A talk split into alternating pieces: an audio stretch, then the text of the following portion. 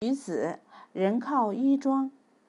父子俩来到成衣店，店员拿着卷尺给父子俩左量右量，接着给父子俩推荐了两款又时髦又得体的衣服，并指着墙上的海报说：“先生，您穿这套衣服简直太帅了！人靠衣装，您瞧，是不是跟这些大明星一样帅气？”父子俩高兴地接受了店员的赞美，当然也买下了那些衣服。穿上新衣服的父子俩抬头挺胸地走在大街上。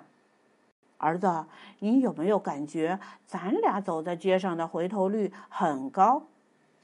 嗯，我也这么觉得，爸爸。父子俩一直来到了祖父与曾祖父的家。祖父拿着耙子在打理刚撒下种子的地面，曾祖父拄着手杖走了出来。“嗨，曾祖父！”儿子神气地看着曾祖父。爸爸呢，夹着烟，背着一只手，样子也是十分神气。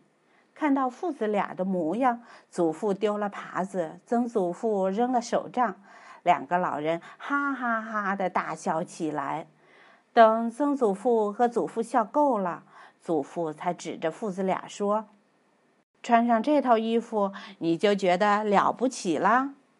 嗯，父子俩，你看看我，我看看你。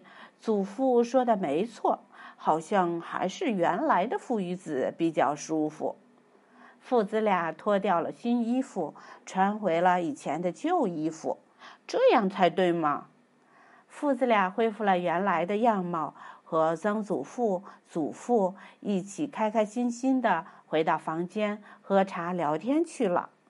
而父与子的新衣服呢，被挂在了祖父刚刚做好的稻草人架子上。现在他们有了一个新用处，就是帮忙赶走那些偷吃种子的小鸟。